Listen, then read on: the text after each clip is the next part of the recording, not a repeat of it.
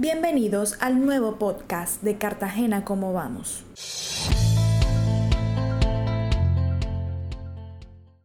Hoy compartiremos algunos datos relacionados con el agua en la ciudad.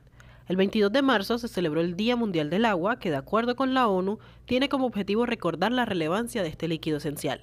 En la actualidad hay cerca de 2.200 millones de personas que viven sin acceso a agua potable, por lo que diversos organismos a nivel mundial quieren también con este día concientizar sobre esta gran problemática y a su vez buscar soluciones para esta.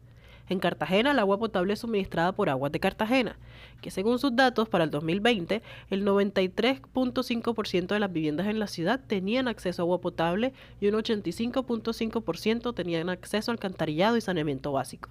Esto, visto de otra manera, significa que aún existe un 6,5% de viviendas sin agua potable y un 14,5% sin acceso al alcantarillado. Con respecto al consumo, según Aguas de Cartagena, en 2020 en la ciudad usamos 50 millones de metros cúbicos de agua, lo que equivale aproximadamente a 20.000 piscinas olímpicas.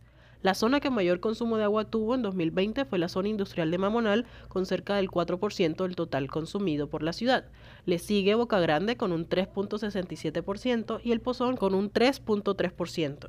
Es decir, tres zonas consumieron casi el 10% del agua consumida en Cartagena durante el 2020. De acuerdo con el uso, los hogares cartageneros usaron el 79% del agua consumida en Cartagena, un 9% para uso comercial, otro 9% para otros usos y un 3% para el uso industrial. Otro aspecto relevante a tener en cuenta es la calidad de los cuerpos de agua. Tenemos los resultados de algunos parámetros medidos durante el año 2020. Por ejemplo, la demanda bioquímica de oxígeno que tiene que ver con la presencia de seres vivos en el agua resultó con valores negativos en las muestras obtenidas del Caño Juan Angola, Laguna del Cabrero y la Ciénaga de la Virgen. Los coliformes totales y fecales relacionados con la presencia de bacterias que podrían transmitir enfermedades ante el contacto con el agua también resultaron en valores negativos en las muestras obtenidas de todos los cuerpos de agua, pero también en la del Mar Caribe.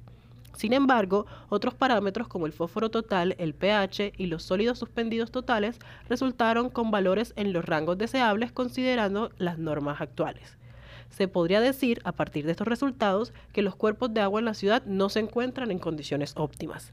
Es importante recordar que debemos consumir el agua con moderación y conciencia, ya que se trata de un líquido vital. Con el cambio climático y el crecimiento poblacional, se tiene previsto que el agua se vuelva un elemento cada vez más escaso, por eso es pertinente su uso racional. El gobierno local y otros actores de la ciudad deben seguir creando estrategias que permitan la preservación de los ecosistemas acuáticos, la vigilancia al derroche del agua potable y el acceso universal al agua potable en la ciudad. Nos escuchamos la próxima semana con más datos y análisis sobre cómo vamos.